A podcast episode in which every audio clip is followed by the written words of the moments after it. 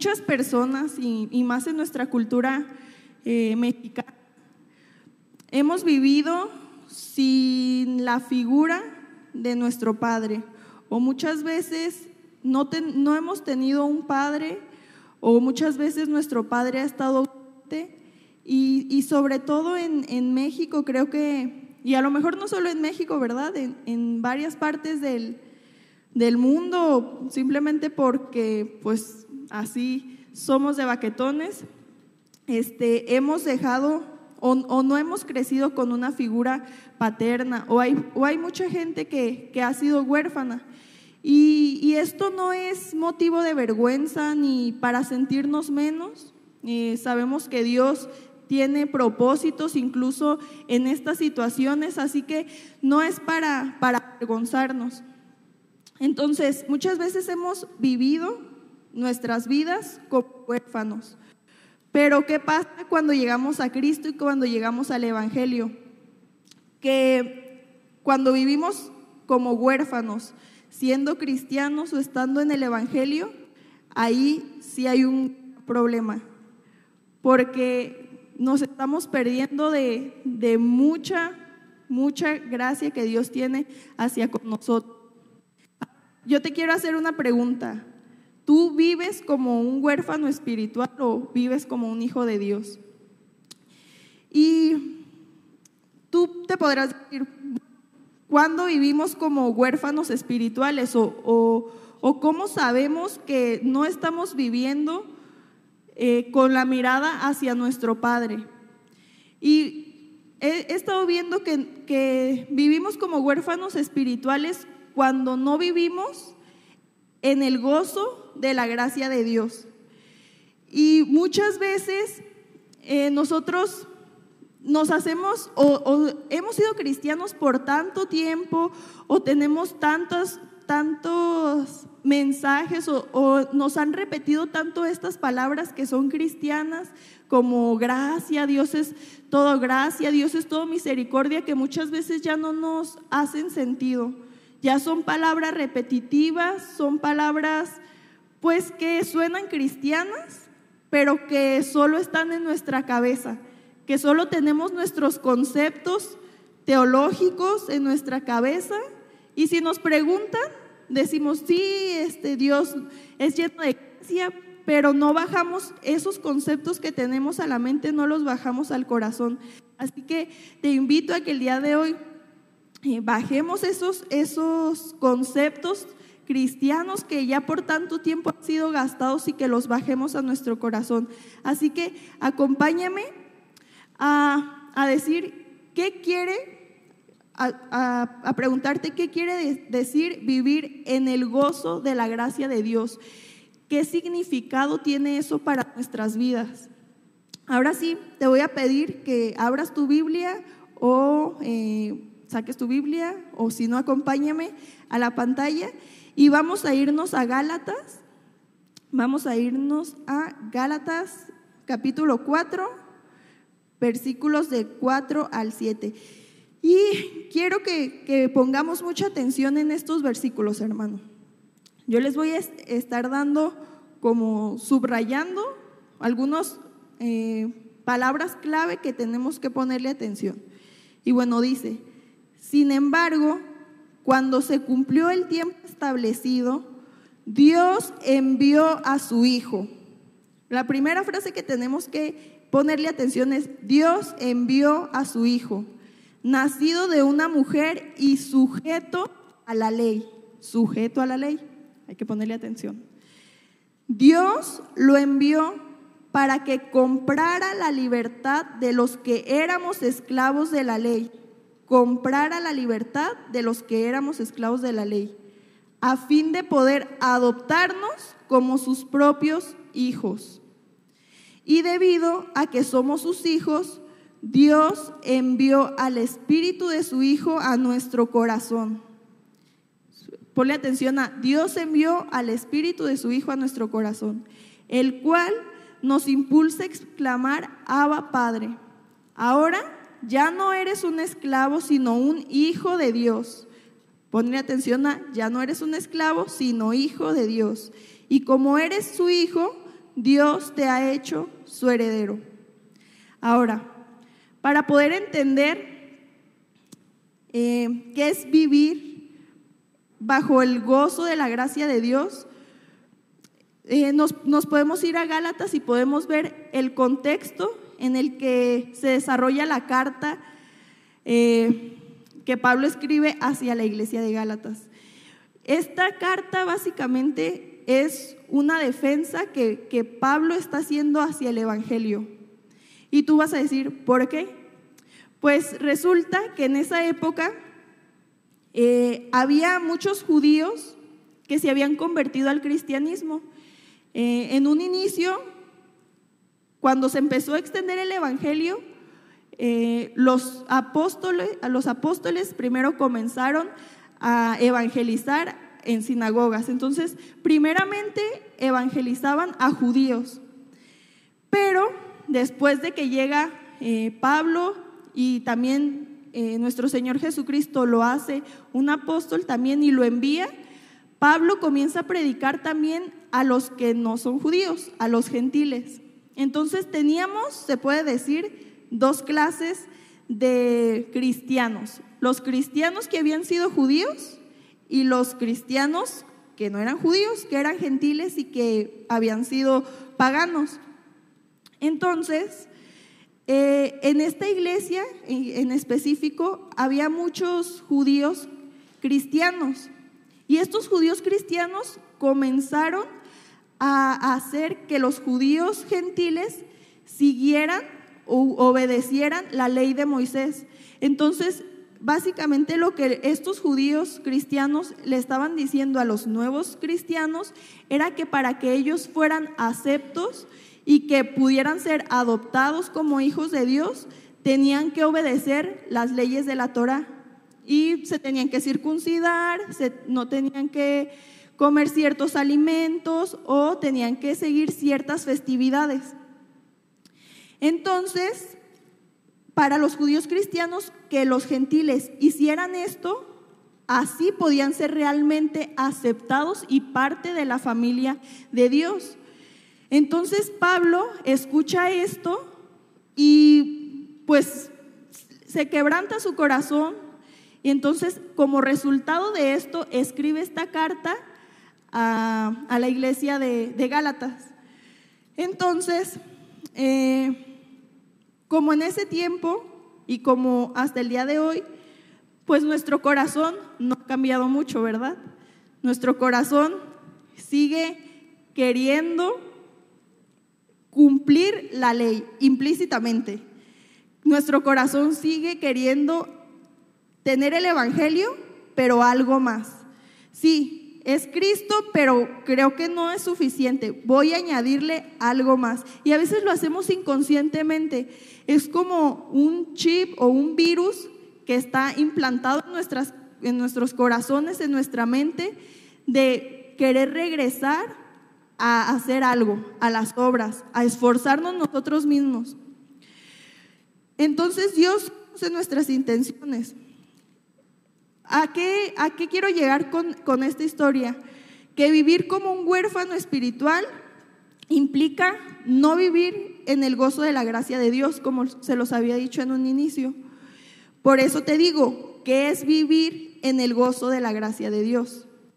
Y vivir en el gozo de la gracia de Dios es vivir en el gozo del Evangelio. Es vivir bajo el Evangelio.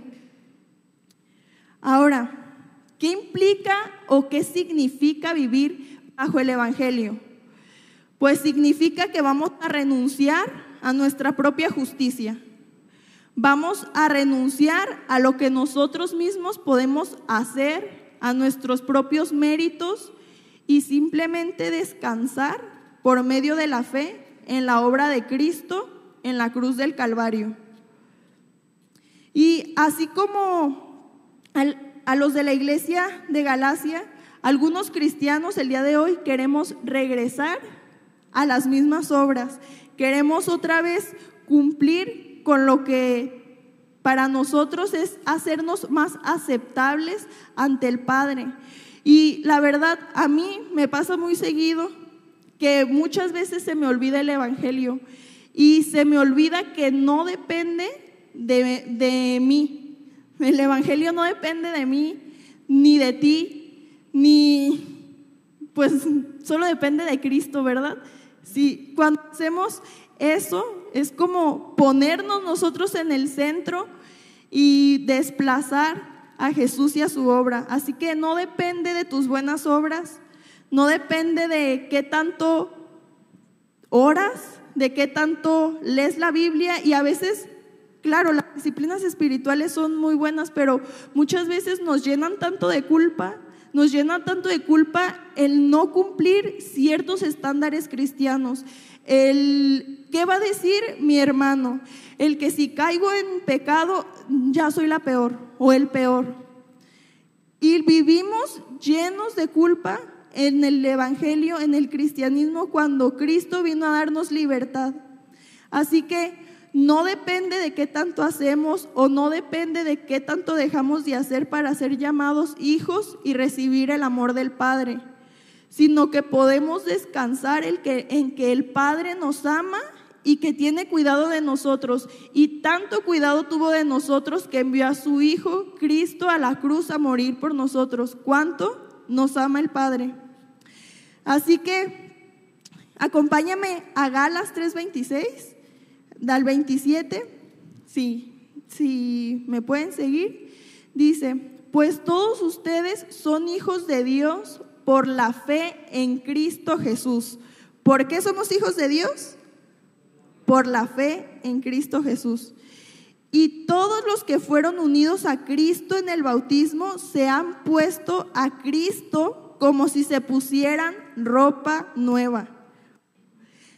Ahora, esto nos tiene que dar mucha alegría, porque imagínate que tú ya tienes un pantalón todo roto, ¿verdad?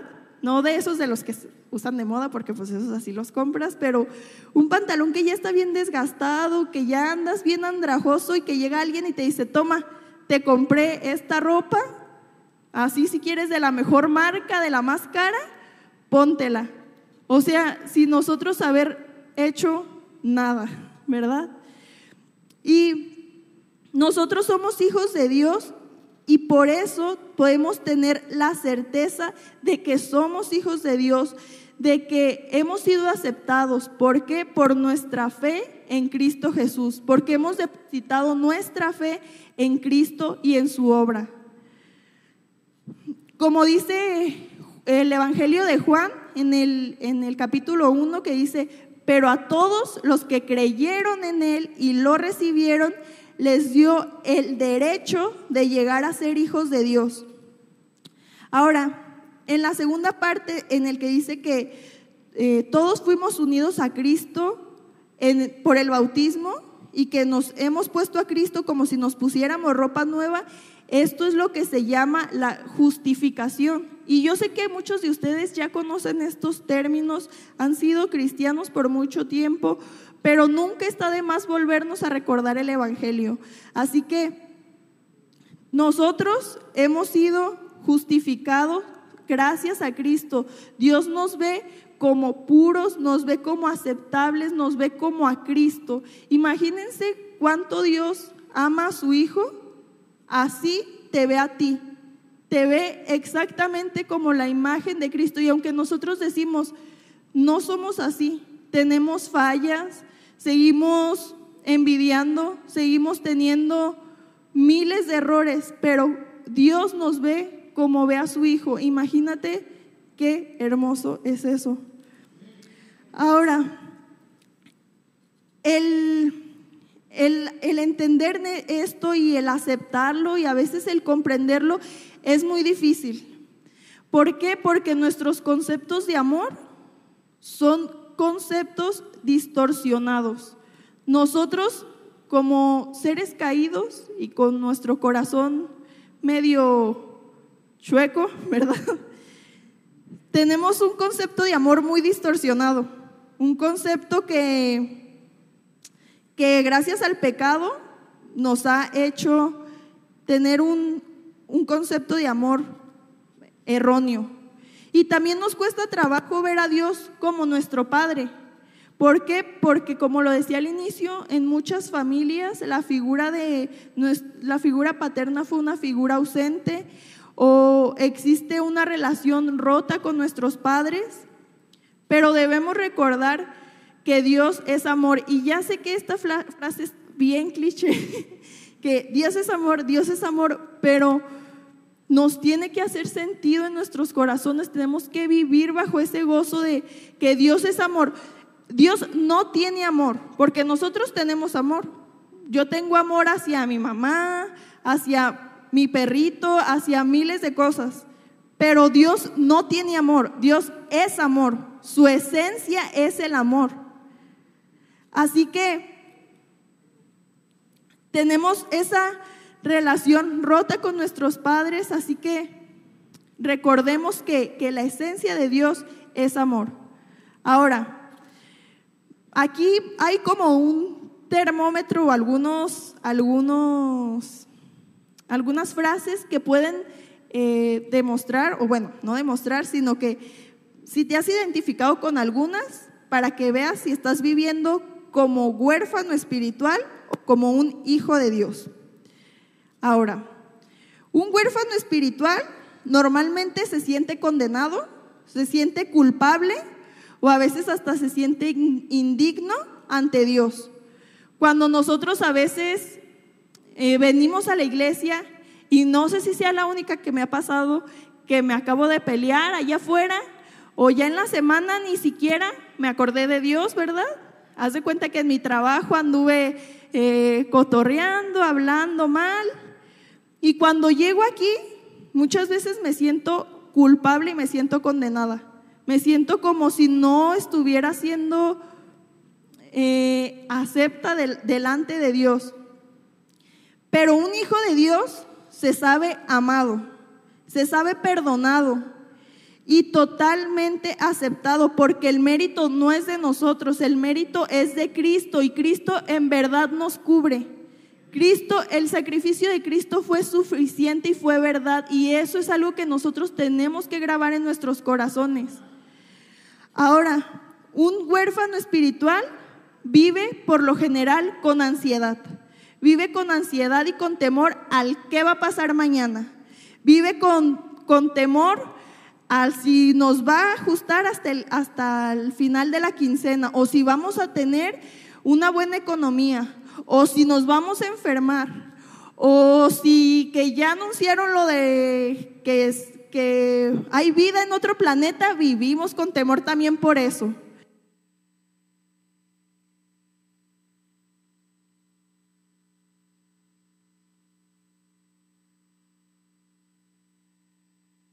puede pasarnos y que si Dios permite que nos pase algo es porque Él ya de antemano lo tenía y que todo coopera para bien y a veces nos cuesta tanto trabajo el confiar que Dios es un Padre justo, que es un Padre bueno, porque estamos acostumbrados a que la verdad la gente no somos así. Pero si, si tuviéramos en mente que el Padre es perfecto, que su amor es perfecto, que Él no va a hacer nada para nuestro mal, creo que confiaríamos en el Padre ciegamente, cosa que no hacemos muchas veces. Ahora, otro, otro punto es que su vida cristiana de un huérfano espiritual se enfoca normalmente en el remordimiento. Se enfoca en el remordimiento de qué está haciendo, qué no está haciendo.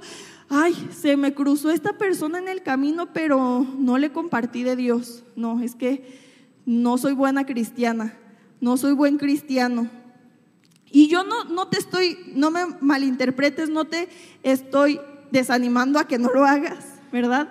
A que, o a que ya lo dejes de hacer y que dejes a un lado tus disciplinas espirituales porque las disciplinas espirituales nos ayudan a crecer y nos ayudan a conectar con nuestro Padre. Pero cuando tomamos todas estas cargas, nuestros ministerios en la iglesia, nuestro servicio en la iglesia, y lo ponemos como el centro, ahí es donde está el problema. ¿Por qué? Porque nos estamos enfocando en nosotros mismos y en lo que hacemos. Ahora, el Hijo de Dios aprende a vivir una relación constante con Dios. Es constante su relación, no es algo como que eh, a veces a mí me pasa que, ay, siento que ahora no tengo tanto de Dios y de un de repente ya me quiero empachar así, consumir todo lo que sea, este, cinco prédicas en YouTube y luego este, irme a la Biblia y leer todo lo que no leí porque ya se me pasaron cinco días del devocional y queremos, tenemos remordimiento y no estamos descansando en que Dios nos ama y que no es como que tengamos que consumir cualquier cosa espiritual para llenarnos rápidamente de Dios, sino que tenemos que vivir una constante relación con nuestro Padre. No es como que, ay, ahora ya este, voy a consumir mucho y luego ya, ya, ya tuve suficiente de Dios, vámonos ahora sí con otras cosas. No, tenemos que aprender a vivir en una constante relación y a sabernos dependientes de Dios. También un huérfano espiritual se enfoca en su propio esfuerzo, se siente cargado, ya ve los ministerios como obligatorios, venimos a la iglesia por obligación y si te toca servir es como, ay, pues me toca servir, pues bueno, vamos. Pero lo estamos haciendo otra vez por nuestras propias fuerzas. Y un hijo de Dios, al contrario, confía menos en sí mismo y en lo que pueda hacer y no hacer en la iglesia o en su casa o donde sea, y confía más en el Espíritu Santo. Así que, ¿qué podemos hacer para vivir como hijos de Dios? Bueno, pues primeramente yo te quiero animar y compartir en esta noche que te asegures si has puesto tu fe en Cristo. ¿Por qué? Porque solamente por medio de creer en Cristo y en su obra en la cruz y haberlo aceptado como nuestro Señor y Salvador es que podemos llegar a ser hijos de Dios. Si tú aún no, no has aceptado a Cristo, no has rendido tus, tus culpas, no has rendido tus pecados, no te has arrepentido y no has puesto tu fe en Cristo, es muy probable que estés viviendo como un huérfano espiritual. Como dice en Gálatas 3:26, que lo voy a, a regresar aquí tantito.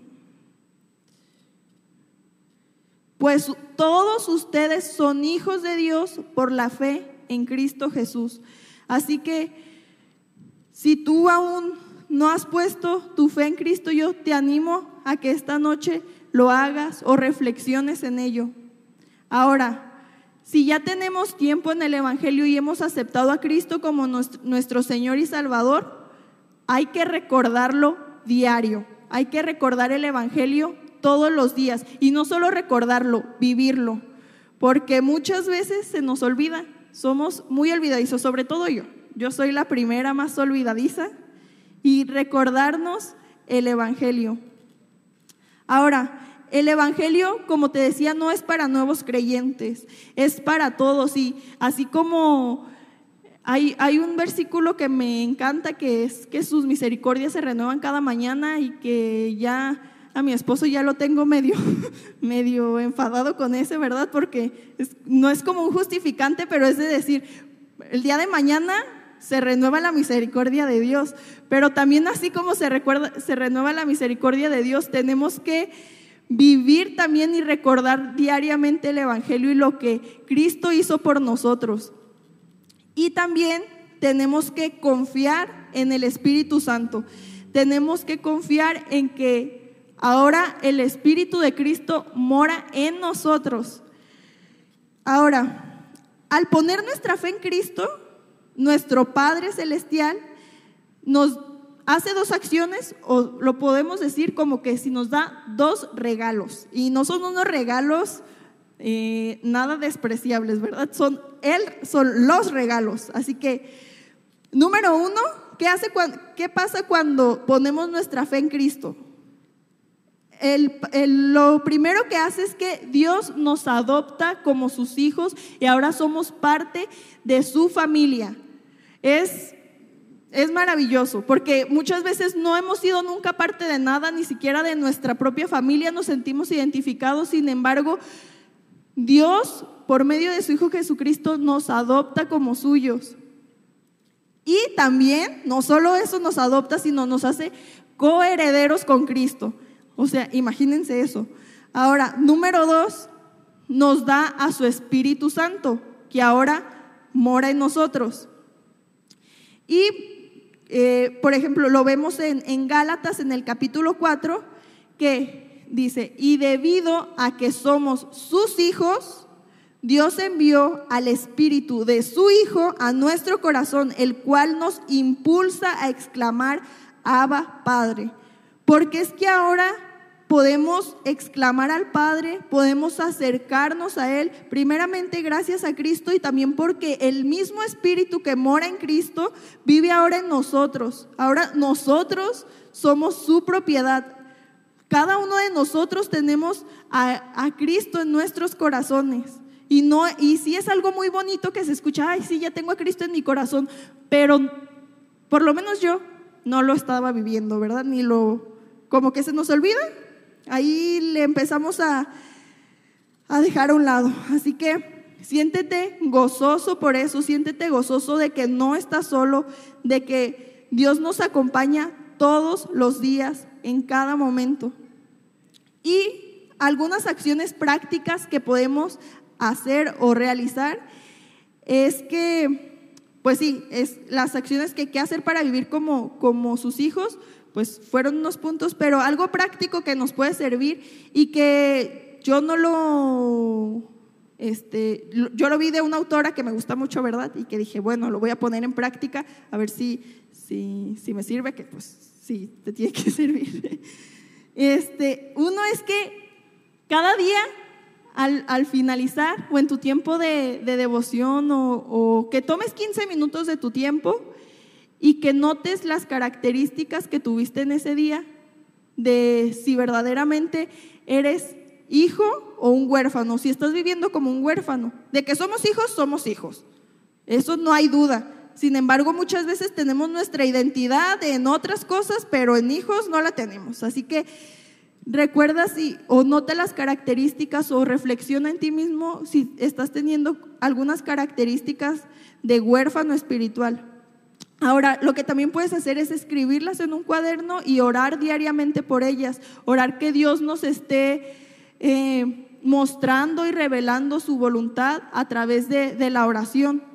Y también lo que recomendaba esta autora era que podías leer el libro de la, la carta de Gálatas. Este habla mucho del Evangelio y pues también el pastor me había recomendado leer Romanos, que también no lo he hecho, ¿verdad?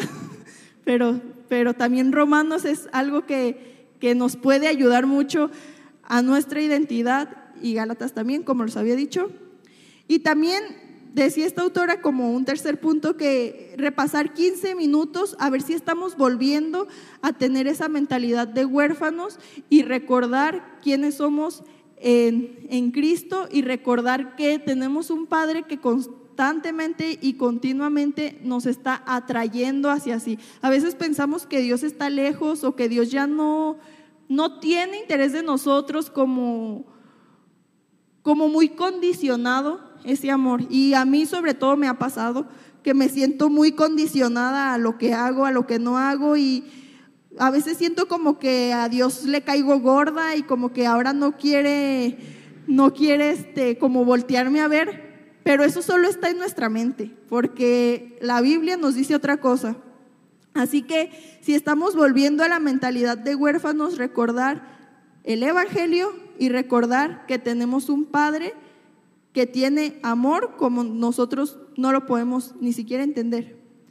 Y ya para terminar, pues solo decirte que, que no hay nada que temer que realmente no depende de nosotros, no depende de ti, no depende de mí, sino que descansa nuestro, nuestro, el ser hijos descansa en la obra de Cristo. Y, y también hay un, hay un, de hecho eh, es un pasaje de la Biblia que dice que, que Cristo sostiene todo en sus manos, así que yo me imagino esa imagen como de muy humanizada, ¿verdad? Porque como de Dios sosteniendo todo, sosteniendo el universo en, en sus manos y digo, ¿qué nos puede pasar si estamos en las manos de Cristo?